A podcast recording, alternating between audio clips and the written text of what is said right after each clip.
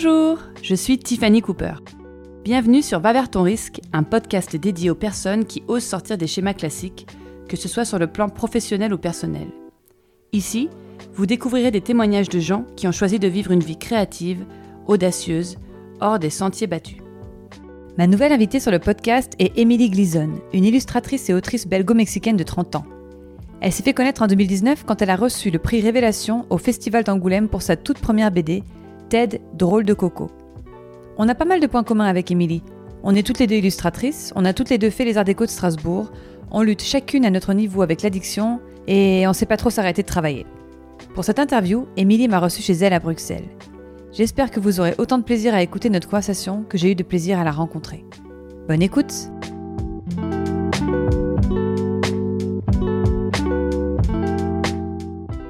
Bonjour Émilie. Bonjour Tiffany. Merci de m'accueillir chez toi à Bruxelles.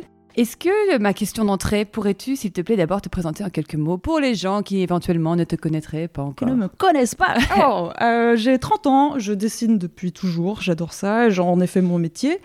Euh, j'ai été connue sur la scène de la BD avec Tête drôle de coco qui est paru en 2018 et euh, qui parle de mon frère autiste, mais d'un point de vue, d'un prisme plutôt comique, parce qu'on réalise très vite que dans mon travail, tout est comique y a de l'humour, de la couleur, ça déborde. Et, euh, et oui, c'est une manière de m'exprimer pour moi euh, vraiment agréable. Est-ce que tu écris tes textes aussi ou pas?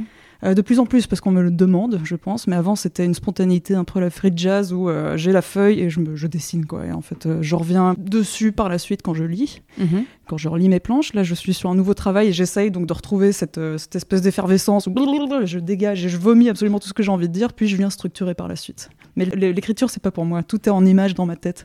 Alors moi j'ai découvert ton travail il y a quelques années, mais c'est tout récemment que j'ai acheté un de tes livres ébouriffante que j'ai adoré, et puis ton dernier livre qui vient de sortir, enfin qui vient de sortir il y a quelques mois, Junk Food que j'ai aussi adoré. Et du coup je me suis renseignée un peu plus sur toi et j'ai découvert que tu avais donc obtenu le Grand Prix d'Angoulême en 2019 pour ta première BD. le petit prix révélation. Première BD direct prix d'Angoulême. Et donc si j'ai voulu t'inviter sur le podcast, c'est déjà parce que tu es une femme artiste que je trouve très libre et inspirante et parce que tu as un univers atypique, foutraque, déjanté que je trouve unique en soi et qui change pas mal de ce qu'on a l'habitude de voir. Et puis parce que tu abordes à travers tes œuvres des sujets que je trouve particulièrement intéressants. Dans ton premier livre, Tête drôle de coco, tu parles de ton frère qui est autiste. Dans Ébouriffante, tu abordes avec humour la pilosité féminine et les dictates esthétiques. Et dans ton dernier opus Junk Food, tu parles de la dépendance aux aliments industriels. Est-ce que tu pourrais nous parler de chacun de ces ouvrages plus en détail, à commencer par Tête drôle de coco? Tu dis à propos de ce livre que ce livre est librement inspiré de ton petit frère, mais qu'à travers son histoire, c'est la vie de milliers d'enfants qui est décrite. Que tu parles des difficultés d'intégration des personnes qui se disent normales et de la vision intrinsèque des personnes non atteintes. Tu dis, je cite, car non draguer ce n'est pas inné, l'humour c'est complexe et l'imprévu dans la vie c'est comme une arête dans la gorge, elle arrive brusquement et passe très mal. oui, je le pense C'est une image très, forte. Alors parle-nous de tel de drôle de coco. Euh, j'étais étudiante à Strasbourg aux Arts Déco, il fallait absolument que je ponde un, projet de fin d'année, quoi. Euh, je sais qu'il y a deux mois de la fin, j'étais là, donc je le dis souvent, mais à 600 km de ma famille, de mes parents qui habitaient près de Paris. Et mon, frère était en pleine crise, donc euh, il était mal médicamenté, il était euh, enfermé dans une espèce de, lieu semi-dépendant pour personnes à mobilité réduite. Euh, et, ça allait mal, vraiment ça allait mal. Ma mère pleurait tous les jours. J'avais tellement de haine envers mon frère à l'époque, parce que c'était lui le problème. Et donc je m'étais dit, tiens, il faut, faut que j'arrive à canaliser ça. T'as une question très cathartique dans ce projet, parce que je dirais toujours que je l'ai fait pour mes parents à la base, dans le sens où je voulais leur montrer ce qu'ils vivaient au quotidien, mais sous un autre prisme, celui de mm. l'humour et non plus du désespoir et de l'horreur et de l'incompréhension.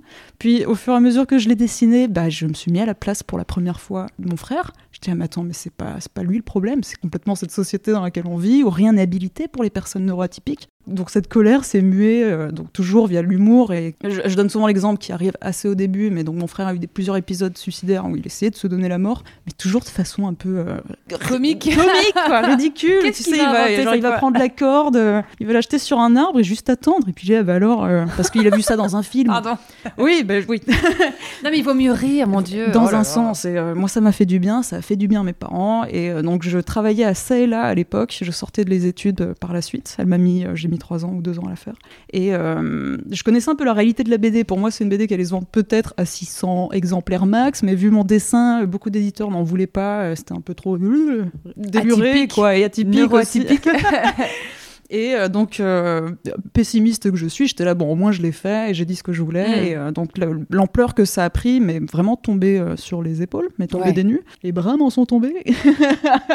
Parce que j'ai eu de plus en plus de retours de personnes qui, en fait, retrouvaient ce qu'ils vivaient à travers ce personnage qui, finalement, décrit mon frère. C'est pas un livre sur, sur l'autisme. Et donc, tu avais ce côté où je voulais pas, de- comment dire, je suis allergique au didactique. J'ai beaucoup de mal à être claire dans mes idées, dans mon dessin. Moi, c'est plus tout passe via l'émotion et les anecdotes. Vraiment, c'est, il faut que ça ait été vécu pour que je puisse le remettre en dessin et que, et que ce soit drôle ou pas. Et donc, ça a été un peu ce choc électrique de me dire, tiens, mais en fait, ce que je fais a l'air de parler à des gens qui, Ça résonne euh, chez plein de gens. Ouais. c'est fou. Alors non seulement qui vivent, mais d'autres qui n'avaient jamais entendu parler de, de cette condition, quoi. Et donc c'est là que je me suis dit tiens, hmm, avec mes petits doigts, j'ai peut-être quelque chose à faire par la suite. Et euh, depuis TED, c'est vrai que beaucoup de mes projets personnels, donc je dis beaucoup, mais il y en a eu peu. Junk Food est le seul, sinon ça a été beaucoup de commandes. Mais j'arrive toujours à contourner avec mon petit volant, pouf pouf, à essayer de mettre euh, ma graine dedans et euh, bah, de d'avoir cette morale un peu, ou du moins ce thème qui vient euh, faire le fil d'Ariane derrière une montagne de blagues. Et je, je m'éclate, j'adore mon travail, voilà. Mais c'est trop bien, t'as trop raison. Ça fait quoi de gagner le Grand Prix d'Angoulême dès sa toute première BD donc? Parce que est-ce qu'il n'y a pas un truc de légitimité? Parce qu'on a tous un peu déjà, en tant qu'artiste, un problème de légitimité, encore plus quand on est une femme artiste. Est-ce que tu as eu ce truc euh, de concurrence peut-être avec d'autres? Est-ce que tu as, eu des gens un peu jaloux ou... Alors, euh, le prix Révélation, pas d'Angoulême, qui lui va aider euh, les, les bébés en fait. T'as plusieurs prix à Angoulême. C'est pour les gens qui ont sorti moins de 3 BD, ce prix-là. Donc t'as ce côté où si j'en avais fait 4, je n'aurais pas pu l'avoir et ça va donner un prix à des, des jeunes personnes, quoi, ou du moins qui commencent dans la bande dessinée. Après, je, je ne m'y attendais pas. J'ai eu beaucoup de bienveillance, énormément parmi les gens, parce que j'étais. euh, parce que c'est la BD, enfin je sais pas, c'était incroyable. C'est plus la pression que j'ai eue en amont, où tout le monde était là, tu vas la voir, c'est sûr, et j'étais, ah, mais si je l'ai pas, et je tombe d'une montagne qui est le Kilimanjaro, comment Ouais, je vais clair. faire Non, je l'aurais pas, je l'aurais pas. Et chaque jour, je faisais mon mantra de T'es nul, cette BD est nulle, elle n'aura rien. et, euh, ce qui permet en fait de gravir le joie de la gloire et Oui, plutôt ouais. que la baisser. Mais euh, ce qui était dur, je dirais par la suite, c'est tiens, mais j'ai plus rien à dire moi, parce que cette BD représente 25 ans de ma vie finalement, et qu'est-ce que je vais faire maintenant que je n'ai que 25 ans? Et euh, donc c'était plus un moment d'essayer de me retrouver, d'avoir d'autres choses à dire, de prendre d'autres prises, d'où cette avalanche de commandes et de Qui est travail quand presse. Oui, d'une part, et donc Ouais. je ne savais pas dire non à l'époque. Je travaille là-dessus maintenant. Ah, euh, D'arrêter de faire des trucs qui me correspondent pas. J'ai la règle des trois dont je parle souvent. Ah, c'est est quoi la règle des toujours, trois euh, Vas-y? Bah, que ce soit assez bien payé, que le projet soit cool et que les gens soient sympas. Bah, on est d'accord. Si t'en as base, deux non sur trois, ça, ça, c'est un truc que tu peux faire qu'avec le temps, parce qu'au début, tu prends un peu Mais tu tout prends ce que- tout, ouais, miam, tu prends tout. Moi, j'étais pareil. Et après, du coup, t'es un burn-out. Et en fait, après, tu, en fait, on met une tellement meilleure énergie dans les choses quand effectivement c'est bien payé, quand on est respecté et que le projet est fun. Oui. Ouais, grave. Dans le livre Ébouriffante, avec Adeline Rapon, vous imaginez un monde où l'épilation serait interdite. On suit le quotidien de trois esthéticiennes d'un nouveau genre qui proposent dans leur salon des formules poils de jambes ondulés pour l'été, une coupe pubienne de neuve ou des aisselles Sophia Loren. Je cite Ici, le poil, on ne l'éradique pas, on le sublime. Pourquoi avoir voulu aborder le sujet des poils? Euh, donc c'était une commande. et euh, on m'a dit, tiens, Adine Lapron, photographe, influenceuse, et son profil euh, me plaisait énormément, ça avait l'air d'être une fille incroyable, ce qui euh, s'est révélé être le cas. Donc on a fait une première rencontre et euh, le sujet, c'était une conversation nous deux sur les poils, comment on avait notre vécu à nous. Et moi, ça m'ennuie de me dessiner euh, et de, représenter la réalité. Je veux dire, elle est là, la réalité, on la vit. Donc le dessin, moi, me permet justement d'imaginer des, univers euh, qui n'existent pas et de leur donner euh, forme et corps. Donc euh, j'ai proposé d'imaginer un futur où, autre recette, hein, c'est dès qu'il y a un truc qui va pas, je le prends, je le, je retourne comme une crêpe. Et, donc là, ça donnait, bon voilà, plutôt que d'obliger à cette injonction de nous épiler, de nous raser, je vais euh, imaginer un monde où l'injonction, c'est de, bah, c'est de les garder. Donc ça en crée autre chose, mais au moins, ça- c'est une, une montagne de nouvelles idées.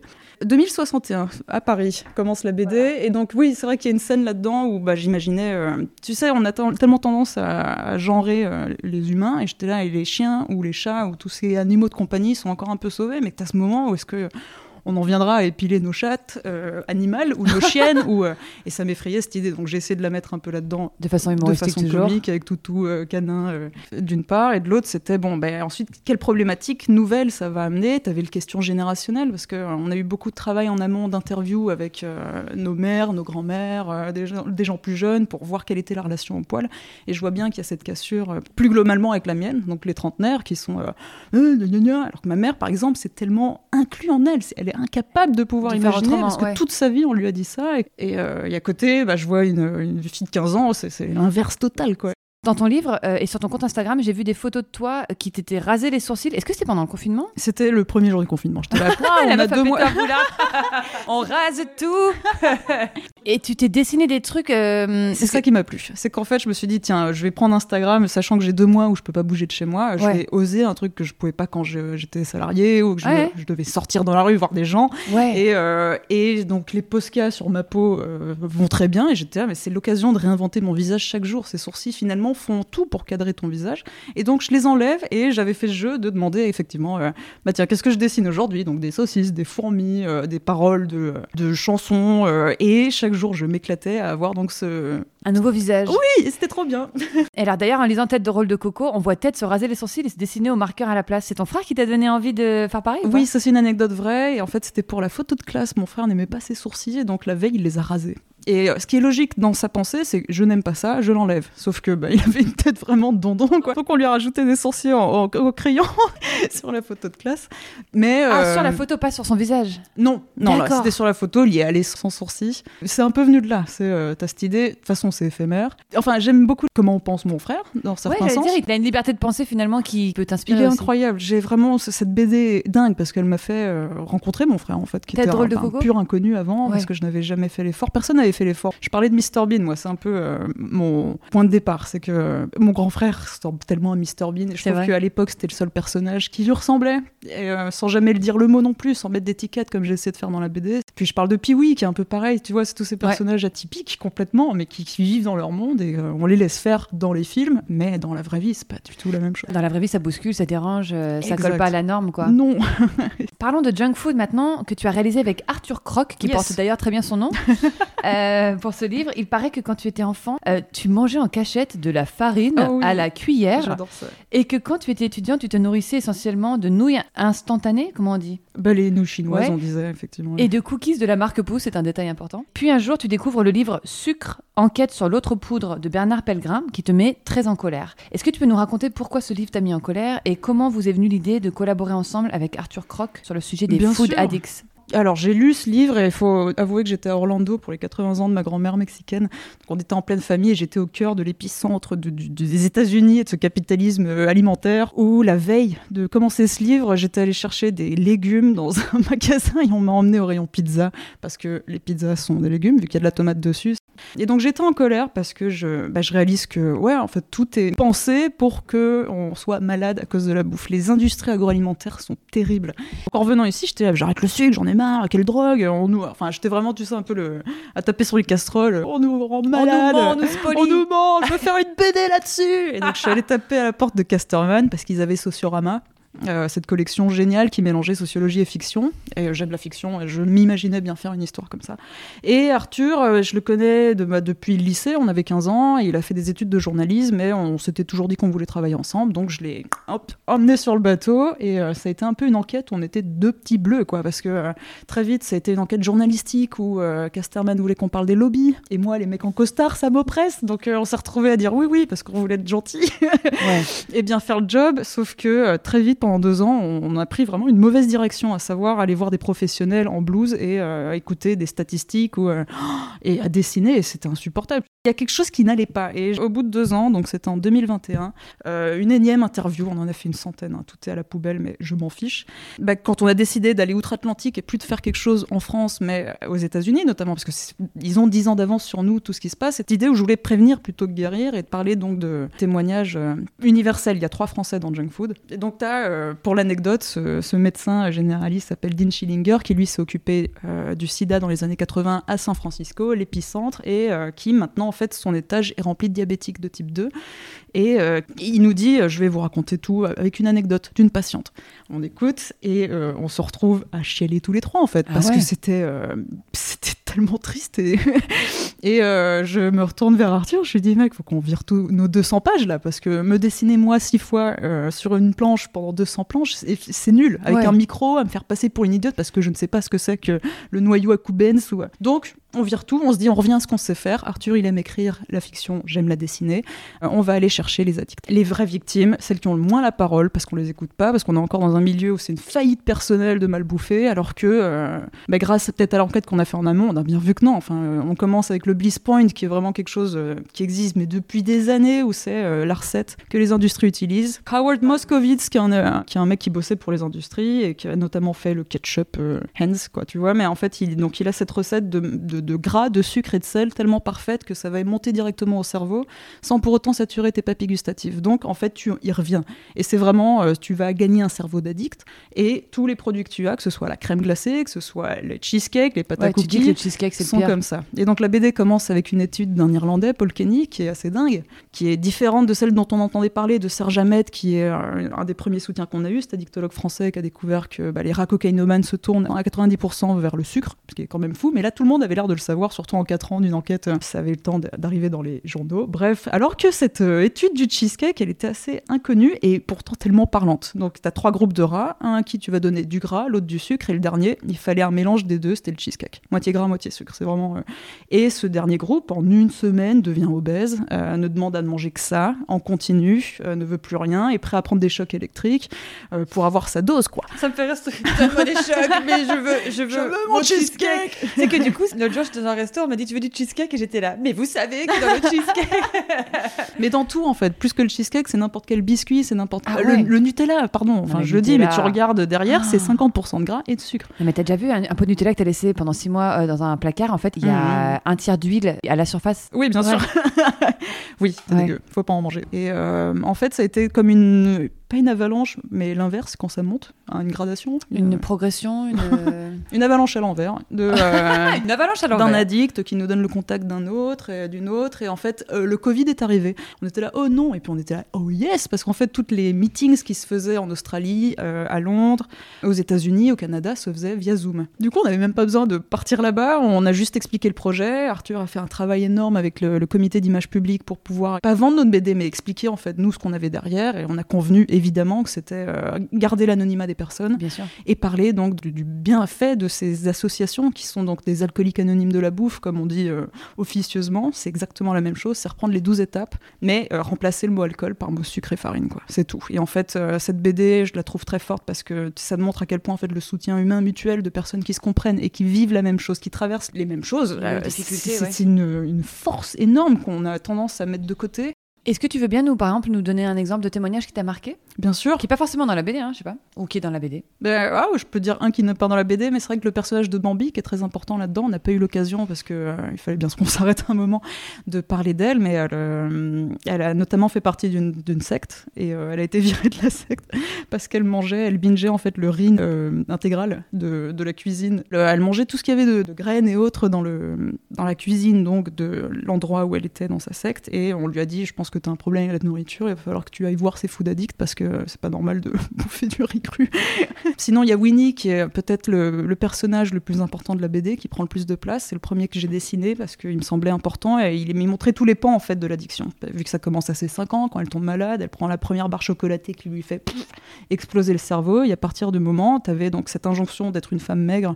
Sa mère lui faisait faire des, euh, des Weight Watchers dès ses 14 ans et donc elle a trouvé, en arrivant au lycée, le fait de prendre des amphétamines de la coke permettait d'avoir des coupes fins. Et donc, pour la faire courte, elle avait ce rituel de euh, du lundi au vendredi faire du sport chaque matin, manger ne serait-ce euh, que 117 grammes de biscottes par jour et euh, se bourrer d'amphétamines pour ensuite vivre un binge de 48 heures total. Le week-end. Le week-end. Et le week-end, tu la vois du matin au soir. En tonnoir, quoi. 5 kilos en deux jours. Voilà, ça, Donc le corps, il, il doit pas capter ce qui se passe. yo-yo Et ensuite, elle, repart lundi en mode matin diète. 8 heures. Ouais, exact. Et ça, elle a tenu des années comme ça, jusqu'à ce qu'elle tombe enceinte où là c'était plus être maigre et manger euh, pour quelqu'un d'autre plus que pour elle. Donc elle, elle a fait son eating out, comme elle dit, à savoir euh, manger devant les autres. Ce qui revient aussi dans plusieurs témoignages, c'est cette honte de manger devant les gens. Et euh, donc là, elle devient obèse en six mois, quoi. Son mari ne comprend pas. D'ailleurs, il finit par la quitter en disant j'ai pas signé pour ça. Voilà, on Super parle de classe. grossophobie évidemment, euh, bah, de, de l'entourage qui comprend pas ce problème non plus. Et c'est c'est super fort parce qu'en en plus tous les témoignages sont très différents. Et ce que je voulais montrer dans cette BD via tous ces personnages, enfin, c'est choral quoi, parce que euh, ça, ça, ça touche tout le monde. Hmm. C'est de l'addiction, c'est une maladie qui. Euh, tu as trois traits généraux dans l'addiction, à savoir c'est génétique, c'est euh, traumatique, donc suite à un trauma, tu euh, vas tomber plus facilement dedans, et c'est euh, l'environnement. C'est aussi donc souvent quand tu es jeune et que tu vas traîner avec tes potes, et Ah, tiens, tu veux un bédo, et hop, tu fumes. Et, donc euh, voilà, et Ça nous notamment concerne tous et toutes finalement. Ouais. la faute d'addiction, avec la méta-étude qu'on a pu faire, ça touche 5 à 10% de la population mondiale. Donc c'est aussi pour déculpabiliser la plupart des gens, des femmes notamment, qui sont là, oh non, je ne peux pas prendre de dessert. Enfin, moi j'ai eu ce côté où dès que je mangeais un sucre, il fallait que je fasse deux heures de sport parce qu'il fallait compenser à chaque fois. Et donc voilà, j'ai jamais autant mangé de sucre depuis que j'ai fait cette BD. Mais consciencieusement. Je croyais que t'avais arrêté. Ah non, enfin j'ai arrêté, puis j'ai repris, puis je n'ai mangé que ça, puis j'ai réarrêté. Été un yo-yo aussi. Maintenant, l'idée c'est plus de produits industriels en fait. Je veux savoir exactement la quantité de sucre Qu'il y a dans chaque truc que tu donc, manges. euh, J'ai fait des cookies d'ailleurs, j'ai oublié de te les sortir, mais je, je t'en avais. voilà, avec euh, moitié moins de sucre et euh, a plein d'autres trucs bizarres dedans. Trop bien. Attends, parce que oui, quand je suis arrivée, il faut savoir que Émilie m'a proposé, euh, proposé un truc à boire et elle m'a dit j'ai de la concoction de cacao. de cacao, c'est très très bien. Elle boit des trucs chelous. Alors, pourquoi le sucre est si dangereux selon toi? Moi je le dirais, c'est comme l'alcool, le tabac ou même la cocaïne, c'est que c'est des trucs naturels à la base que l'humain a vu, a fait Hum, tiens, il y a vraiment moyen de faire beaucoup d'argent sur la santé des gens derrière. Et qui a été modifié de manière à. C'est un pouvoir addictif énorme, notamment le fructose. Alors je vais essayer de pas rentrer dans les détails, mais t'as glucose, fructose, euh, les deux euh, molécules du, du saccharose, bref. Et euh, moi, alors une des trucs qui m'a le plus énervé durant cette enquête que j'ai découvert, je veux dire, c'est la NASH, la stéatose hépatique non alcoolique, la maladie du foie gras ou du soda, comme on l'appelle. Et euh, ça, c'est parce qu'on a rencontré des pédiatres qui nous disaient Moi, j'en ai marre d'avoir des gosses de 15 ans qui ont le foie d'un alcoolique de 50. T'as des gosses, mais tout le monde, en fait, beaucoup Ouais. de sportifs aussi se retrouvent à avoir du diabète de type 2. Et ils sont là, mais pourtant, euh, je ne suis pas gros. Et t'as encore ce problème d'injonction avec le poids, alors qu'en fait, tout peut se passer intérieurement. T'as deux types de graisse la graisse sous-cutanée, qui est celle qu'on voit, celle qui dérange, et t'as celle qui- qu'on appelle viscérale, qui va en fait englober tes organes vitaux jusqu'à les étouffer. Et c'est ce qui se passe avec le foie et le fructose. Le fructose, c'est l'unique molécule qui n'est métabolisée par rien. En fait, quand tu l'avales, ça va direct dans ton foie qui l'accumule. Et ça va créer le foie gras. C'est exactement le même procédé qu'avec les oies et ce qu'on mange à Noël, sauf qu'on le fait sur nous, et avec le, sourire. J'ai un pote qui est tombé à 30 ans par terre dans les pommes, et en fait, il avait euh, un stade de fibrose, presque cirrhose, parce qu'il boit un litre de coca tous les jours. Et ça se voit pas, ça ne se sent pas, c'est asymptomatique, et euh, c'est au moment critique que tu le sais. Et en fait, c'est un peu une bombe à retardement. C'est ce qui me fait peur, c'est que euh, la plupart des gens autour de nous, là, on estime qu'il y a 200 000 personnes, mais ça augmente chaque jour comme nom, qui, euh, qui sont atteints de NASH, mais qui le sauront qu'une fois que, se, ce que sera le foie n'en pourra plus et devra lâcher. Et euh, ça m'effraie. Et le fructose, il est dans quoi? Euh, dans tout. Non, enfin, alors c'est, on parle souvent des fruits, mais tu sais, c'est un peu comme l'idée des jus. Tu prends quelque chose de bon, donc ça, on revient au même, hein, et tu prends cette molécule mauvaise, et puis tu la mets à balle, et après t'en fais des jus complets, ou quand t'en bois, ça fait euh, l'équivalent de 7 oranges, alors qu'il suffit de manger le fruit normal. Mais le miel, euh, le sirop d'agave, il n'y a rien de pire, par exemple. Et Ah ça, ouais c'est ce qui m'énerve, c'est. parce que moi j'en mange tous les matins. J'en mets dans, mon- dans mon petit muesli. Je me disais c'est bon, c'est équilibré. C'est pas bon Non, non, non, et c'est le problème du bio et de tout ce qui est dingue, c'est que tu vas prendre la stevia, il y a zéro stevia dedans, c'est que des édulcorants et des trucs du genre. Ah Enfin, ouais. L'idée, c'est en fait de pas prendre de sucre du tout, c'est de déshabituer notre corps, notre palais à en prendre, plutôt que d'essayer de trouver des alternatives, parce que à chaque fois, en fait. Oui, euh, c'est un peu comme la cigarette et la cigarette électronique en fait. Oui, c'est ça. C'est ne comme un déplacer le pansement. problème. Tac, tac, qu'on met, alors que l'idée, c'est.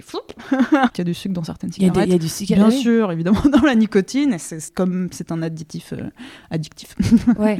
C'est partout, c'est partout. Et c'est ça le problème, c'est que pour moi, c'est la drogue la plus dangereuse parce que non seulement elle est partout, mais elle est distribuée à des enfants, quoi. Ouais. Euh, c'est, elle est totalement légale, elle est pas chère, t'as des publicités de dingue derrière et on ne fait rien. Pourquoi? Parce que les lobbies sont très forts et c'est compliqué de faire des lois derrière. Enfin, euh, on avait suivi toute la loi malbouffe de, de LFI euh, qui euh, a été virée très vite, quoi. Enfin, c'est parce que ça embête les grosses industries. Et, et t'as ce côté où bah, j'ai l'impression d'avoir jeté ma pierre dans la mare avec cette BD. Je pense pas faire des miracles, je suis pas militante et j'irai jamais. euh, Donc c'est pour ça que je dessine hein, à la base aussi. Mhm. Et euh, mais je faire prendre conscience vraiment de la réalité autrement qu'en engueulant les gens par exemple. C'était important dans ma BD, c'était vraiment donc euh, je reviens à la Sans même recette que. TED, c'est Ouais. voilà, je te présente un témoignage d'une personne, je la dessine de telle manière à ce que tu t'identifies à elle, que tu te retrouves ou que du moins que tu la comprennes. Et c'est juste de l'empathie, même empathie mature si je crois bien, c'est réussir à se mettre à la place des autres autres. Et je trouve qu'on en manque cruellement ces derniers temps. C'est un peu. euh, Et donc euh, voilà, ouais, je pense que c'est un des meilleurs moyens. Et l'humour évidemment, donc recette, c'est empathie, L'humour, quand on trempe dans l'humour, il y a tous les messages passent. Une bonne pilule. Euh, donc toi, tu as complètement arrêté le sucre et l'alcool. Tu n'as aucune addiction aujourd'hui. Qu'est-ce que Ah comment si, bien sûr. Alors je Ah mange si, du sûr. sucre, je bois de Je prends de la l'alcool. cocaïne tous les jours au petit déjeuner. Et hop. Non, non, je fume des cigarettes, mais. Ah, tu mais- fumes? Bah, deux le soir, quoi, par exemple. Tu vois, c'est que je, je- j'ai mes limites, et c'est en faisant cette BD que j'ai aussi réalisé que j'étais pas addict. J'a- J'avais pas cette vie. euh, Ces produits ne contrôlaient pas ma vie. L'addiction, c'est une idée de perte de contrôle. C'est plus toi qui choisis, c'est le produit, c'est la substance face à toi. Et j'en suis pas là.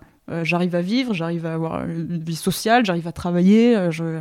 Donc non, là, je me pose plus la question et je prends en pleine conscience ces produits. Donc je vais prendre mon verre d'alcool, mais euh, avec cette fameuse limite que certains, certaines ne se mettent plus. Et non, ça m'a un peu déculpabilisé sur le fait que j'ai le droit à mon verre de rouge si j'en ai envie. Mais t'es pas dans un truc de tous les jours, tous les Non, jours, exact. tous les jours. T'as Tu des règles modères, chez t'es en moi. pleine conscience. Voilà. Plus de produits industriels, euh, pas de clopes, de stress par exemple. Ouais. Moi, le clope, euh, c'était super important. Je me suis mise à fumer très tard, à 22 ans, et j'écoutais Jacques Brel euh, par la fenêtre. C'était vraiment. J'habitais donc à Strasbourg, que tu connais si bien, et cette cathédrale pour moi était l'un des plus bels endroits sur terre. Et je sais que mon père m'avait dit, il fume très peu aussi, et même il fume en cachette sa cigarette du soir. Et je trouvais ça assez beau d'avoir ce moment avec toi qui marquait la fin de la journée. Donc j'allais, pop pop pop, je descendais, j'allais devant la cathédrale, je me mettais Jacques Brel dans les oreilles et je fumais ma clope. Et c'était beau. Et maintenant, dès que je voyage, voilà, Ouais. c'est un peu ce que je fais, je cherche mon spot pour fumer cette cigarette. À partir du moment où la cigarette devient automatique, Et que tu réfléchis même plus. Ouais. ça, je- j'y suis pas encore arrivée parce que sinon ça me rend malade. Je peux pas fumer en journée, par exemple. C'est mon corps, euh, je l'écoute et euh, donc c'est vraiment un truc du soir. euh. Mais euh, l'alcool aussi, par exemple, c'est plus donc voilà, pas chez moi toute seule, en sociabilité, deux verres maximum. Et je j'ai eu des problèmes avec l'alcool plus jeune. J'ai fait en mourir. J'ai eu un accident de vélo de dingue encore à Strasbourg. Et j'ai arrêté le vélo plutôt que l'alcool. C'est absurde. Putain, je vois tellement ce que tu veux dire. Moi, c'est ça. euh, on me disait que c'est dangereux de prendre la pilule en même temps que je fumais, et j'ai d'abord arrêté la pilule. Alors que t'es là, bah non, c'est Oui. pas enceinte, tu vois. Mais, mais j'étais là. euh, ouais, quand t'es vraiment addict, tu. Ah, c'est fou. C'est vrai que j'en parlais avec une pote qui me dit mais en fait il y a pas d'alternative à l'alcool ou au truc soirée du soir tu vas en... enfin moi je vais à un bar ça me saoule de payer mon eau pétillante 3 balles quoi. Euh, ou le jus ça reste du sucre. Il y a rien en fait qui, qui n'est pas tout ça et dans lequel tu puisses passer un moment. Les tisanes éventuellement mais ça coûte cher aussi. Ouais, et le pan qui boit justement, euh, ou la, la cave sans alcool à Paris, là, il propose aussi justement des boissons euh, sans sucre. Parce qu'en fait, souvent, les gens qui boivent pas ben oui euh, sont ouais, aussi des gens assez, euh, qui sont aussi pa- parfois véganes et qui prennent pas de sucre. Et donc, ils ont aussi toute une gamme de produits entièrement véganes Ok. et sans, sans sucre. Donc, c'est vraiment une euh, Génial. super adresse. Parce que le problème quand tu arrêtes l'alcool ou la clope, très souvent tu fais un transfert d'addiction. J'en Ouais. parle dans un BD, mais en fait, bah, comme c'est légal et pas cher, c'est souvent le soda, les jus qui viennent remplacer ça. Et c'est grave. Ouais, Donc génial, tant mieux. Ça commence, ça arrive, il faut que ce soit maintenant partout ces alternatives. c'est clair. Sans sucre et sans alcool. Alors, euh, qu'est-ce qui te drive au quotidien? Qu'est-ce qui te donne envie de créer autant? Comment tu nourris ton inspiration et ton énergie? You, you, you. Alors j'ai beaucoup d'énergie et il faut que je la canalise au contraire et je pense que ça passe via le dessin. Donc je retourne ta question. Je crois que c'est l'inverse.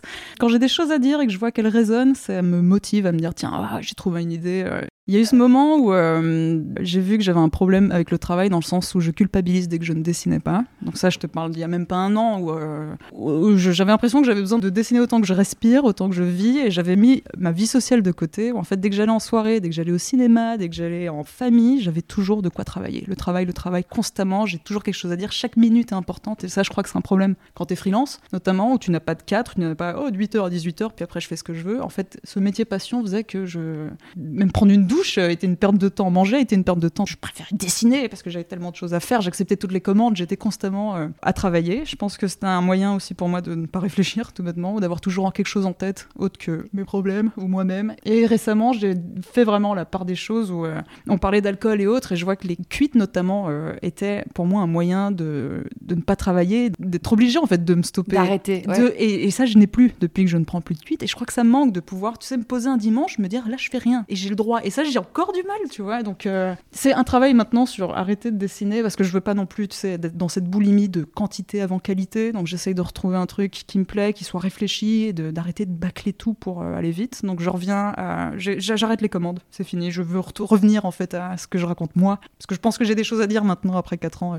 depuis TED. Et, et puis, tranquille, quoi, Émilie. Oh, la vie, prends des vacances. Et c'est- ça a été dur, mais j'y suis en plein dedans. Petit travail en tout cas, ouais. Ouais. C'est dur. Hein. Mais je comprends. à mon niveau, euh, toujours sur 15 projets, en fait, c'est tellement stimulant. En fait, on a tellement la chance de faire un boulot qui nous passionne ouais. qu'on se, on se retrouve très vite happé, tu vois. Et en fait, c'est à la fois très, très stimulant, mais c'est comme une addiction. C'est à la fois très stimulant, mais aussi hyper drainant. Et j'avais entendu dans une interview que tu disais euh, que d'avoir un chien, ça, ça te forçait à sortir de chez toi, parce que sinon tu restes chez toi. À fond. Bah moi d'avoir un enfant, ça me permet d'enfiler un jean et pas un jogging et d'être euh, d'apprendre à m'ennuyer, tu vois, aussi d'aller en vacances et d'être là, on fait un puzzle et on Apprendre va se promener dans la forêt pendant deux heures et truc que je ne ferais jamais toute seule, tu vois, je me dirais j'ai pas le temps, faut que j'avance sur mes Alors que projets, c'est super important, même pour Ouais. la création. T'as besoin de ces Grave. moments de pause. Sauf que. Exact. Il suffit que tu partes parfois que deux jours et t'es là genre mind blown parce que hum, ton cerveau il a connecté sur d'autres trucs, il est sorti de sa routine Oui. et en fait ça te donne encore plus d'inspiration souvent. C'est drôle. Hein Euh, si tu avais un conseil à donner à quelqu'un qui souhaiterait se lancer dans une carrière créative, quel serait le conseil? Acheter un chien non, les gens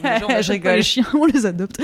qui commence, genre un bébé qui vient à moi et qui fait Ouin, j'ai envie de réussir. Non, mais genre euh, quelqu'un qui commence des études euh, avec le petit sac à dos. Je, veux devenir artiste. Ça m'arrive assez souvent. Très souvent, donc le conseil que je rends, c'est ne de pas te focaliser sur un truc, ne pas essayer d'exceller dans quelque chose, mais toucher à tout. Parce que chaque matière, donc par exemple là, je, je fais de la mosaïque, de la peinture, du vitrail, je touche à tout et ça va toujours ramener en fait, Nourrir euh, nourrir Mm. le reste. Aucune de mes BD se ressemble parce que je vois toujours l'opportunité de me réinventer. C'est vraiment de ne pas s'enfermer dans un style. Le second, c'est euh, ce qui m'a beaucoup aidé, moi, c'est qu'en quittant l'école, j'ai voulu très vite, directement, aller voir le revers de la bande dessinée, à savoir la diffusion, l'édition, imprimer, la librairie, comment tout ça fonctionne, parce que j'ai l'impression que 5 ans d'études m'a appris à scanner une feuille à 4, vraiment en gros. hein. Mais euh, je savais pas du tout comment fonctionnait l'après, quoi. Ouais. Donc c'est important de connaître bien ton métier, de poser les questions aux bonnes personnes, de t'entourer en fait de différents cadres pour euh, avoir une vue globale en fait sur euh, ce qui te drive. Et ouais, de, de se remettre en question constamment en fait. Ne Mm. jamais se satisfaire. Enfin, il faut quand même, il faut savoir euh, Ou réussir. rester sur un acquis, quoi. Euh, toujours un peu sortir de sa zone de confort et questionner. Toujours. Le Ouais. challenge, il n'y a rien de mieux. Et donc, euh, je suis vraiment la première à accepter des trucs qui ne me correspondent pas en me disant ça va me sortir de, mes... de, mon... de mon petit confort, quoi, de mon canapé pépouze. Et euh, des fois, c'est dur, des fois, ça l'est pas. L'animation, par exemple, j'ai essayé de m'y mettre. Je voulais vraiment amener Ted en animation, sauf que qui suis-je pour dire tiens, maintenant je vais faire un long métrage en 3D, en 2D En plus, l'animation, c'est tellement horreur cher. C'est cher, c'est bah, t'es pas tout seul devant ton, ton bureau en fait, c'est une autre, c'est un autre métier. Sauf que ça on me l'a pas dit, on m'a juste dit vas-y Émilie, j'y crois en toi. Et je me suis tapé face à un mur. En fait, j'aime vraiment être seule. Je veux pas euh, avoir une équipe de 80 personnes à qui À je gérer. c'est un autre Quelle boulot. horreur. Voilà, c'est un autre boulot. Donc ça, j'ai accepté par exemple l'animation. Déjà, euh, faut être patient, ce que je ne suis pas du tout.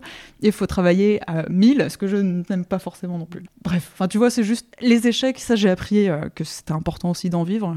J'ai eu beaucoup de mal. Junk food a été dur à faire, donc ça a été plusieurs échecs. euh, Ça a duré longtemps, surtout, ouais. 4 ans, ouais. 4 ans. 4 wow. ans, mais 2 ans, 3 ans d'enquête. euh, On a jeté tellement de feuilles, on savait pas où aller. on- Je suis très contente du résultat. Je, je regrette pas, par exemple, d'avoir recommencé à zéro parce que le, ce que j'avais dit à Arthur aussi, c'est que la BD qu'on était en train de faire, celle de l'enquête de terrain, Mhm, mhm. je l'aurais pas achetée moi-même, tu vois. C'est- dur, quoi. Oui, de- c'est important de savoir euh, oser changer de trajectoire, Voilà. euh, remettre à, à zéro les compteurs et surtout, je sais pas si tu es d'accord avec ça, mais suivre son intuition parce qu'en fait, ton énergie, tu la mets deux fois plus quand tu sais ce que Exact. tu fais et que ça a du sens. Quand tu doutes, en général, euh, en général, faut, se- faut se faire confiance et c'est genre laisse tomber, il faut arrêter quoi. Exact. Aujourd'hui, qu'est-ce que tu admires, que ce soit à un niveau personnel ou professionnel, qui, who do you look up to? Donc euh, oui, je me disais que tu allais poser cette question, j'ai écouté tes podcasts. j'ai toujours, toute ma vie, et je pense que ça va parler à des gens, mais j'ai toujours confondu admiration et idolâtrie, ou adoration, où j'ai tendance à euh, mélanger la personne et son travail, à mettre sur un piédestal très vite, à être une groupie en fait, j'étais vraiment une Beatles mania fan. Et ce qui fait que euh, j'essaye maintenant de prendre du recul et de ne plus admirer personne, mais d'être un pied égal. Et euh, bref, ce que j'ai envie de dire, moi, c'est plus... Les personnes que j'admire le plus, je crois que ce sont les animaux qui vivent avec nous sur la planète Terre, qui s'en prennent plein la gueule et qui n'ont absolument aucune portée de parole, qui ne peuvent pas parler, qui sont en voie d'extinction chaque jour. Ces chiens qui vivent avec nous, qui sont obligés de vivre à notre rythme, qu'on les écoute pas assez. Et, euh, et, en fait, ouais, depuis toujours, je crois que je suis drivée par le fait que on est en train de, de- d'être si nombrilistes qu'on tue absolument tout ce qui est autour de nous euh, dans notre manière de vivre. Et euh, j'admire leur force de rester là et de ne pas se rebeller. Ils pourraient tous, euh, genre les éléphants, les oiseaux, les fourmis, se dire tiens, et si on tuait tous l'humain en même temps Et je pense que c'est un, un projet BD en venir Mais grave, je, je vois tellement un projet BD avec tes dessins. mais euh, on est tyrannique avec euh, la cause animale, je trouve, bien plus qu'on ne devrait, et ça, ça, me, ça me tue chaque jour. Donc c'est les animaux que tu admires. Le plus sur Terre, bien sûr. Donc nouveau projet BD. Merci beaucoup Émilie. Merci. Tiffany. À bientôt.